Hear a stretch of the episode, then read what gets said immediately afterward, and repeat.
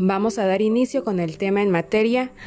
Y pues, ¿qué son los enfoques pedagógicos? Son aportaciones psicolingüísticas constructivistas sobre los procesos de adquisición del lenguaje, tanto de forma oral como escrito. Toma de las ciencias antropológicas las nociones de práctica cultural y prácticas de la lectura. Ahora, ¿Qué son las prácticas sociales? Son modos de interactuar a través de textos con otras personas. Son los comportamientos recurrentes, o sea, es lo que nosotros hacemos de forma natural. Y estos se orientan hacia funciones específicas.